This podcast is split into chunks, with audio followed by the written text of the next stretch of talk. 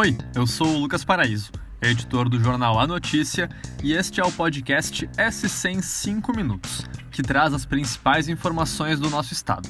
Vamos às notícias desta terça-feira, dia 3 de maio de 2022.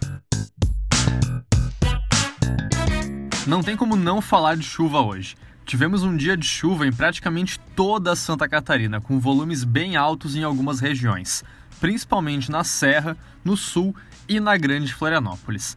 Para ter ideia, na Serra e no Sul, por exemplo, choveu só entre ontem e hoje o esperado para o mês de maio inteiro. É muita chuva mesmo.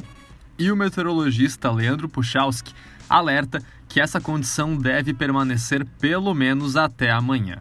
Com isso, o estado já registrou estragos em várias cidades. Em Orleans, no sul catarinense, uma escola precisou ser interditada após um barranco em uma área no fundo dela ter cedido, o que deixou parte da estrutura do prédio exposta.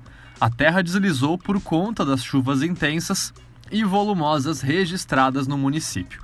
Na mesma região, quatro crianças e duas professoras precisaram ser resgatadas porque estavam ilhadas em uma creche na cidade de Braço do Norte. Em Florianópolis também ocorreram estragos. Duas casas no bairro José Mendes precisaram ser interditadas por causa de um deslizamento de terra. E além disso, ainda há o alerta para grandes ondas no litoral, por causa da formação de um ciclone extratropical no mar. Essa cobertura toda sobre as chuvas em Santa Catarina você segue acompanhando lá no NSC Total.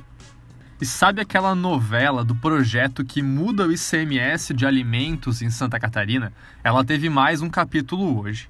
A Comissão de Finanças da Alesc rejeitou todas as mudanças propostas pelo deputado Bruno Souza e manteve o texto original do projeto, que veio do governo do estado. Assim, fica mantida a redução do ICMS para o leite e o trigo, além de todos os alimentos vendidos em bares e restaurantes. O movimento do deputado pretendia reduzir também o imposto para as bebidas, mas as alterações foram rejeitadas. Agora, o projeto pode ir à votação no plenário da Alesc.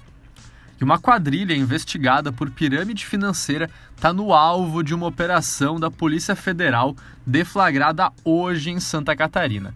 O grupo é apontado como responsável por causar prejuízos milionários a investidores.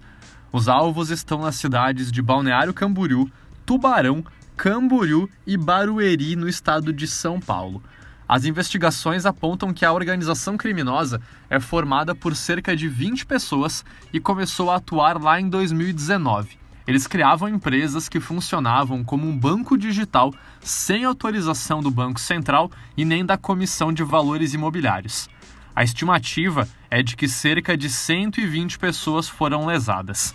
O prejuízo calculado gira em torno de 15 milhões de reais, de acordo com a Polícia Federal. E para encerrar, a gente te conta no NSC Total quem é o catarinense que vai participar da nova temporada do programa No Limite da Rede Globo. Natural de Tubarão, no sul de Santa Catarina, Leonardo Correia tem 34 anos e é descrito pela família como um amante do futebol, determinado e aventureiro. E ele promete ser um dos principais nomes da nova edição do No Limite, que estreia hoje à noite. E é isso aí. Esse foi o SC em 5 minutos, o podcast do NSC Total, publicado de segunda a sexta-feira. A produção é minha, Lucas Paraíso, a edição de som é de João Scheller e a coordenação de Carolina Marasco. Essas e outras notícias você pode conferir em nsctotal.com.br. Até amanhã.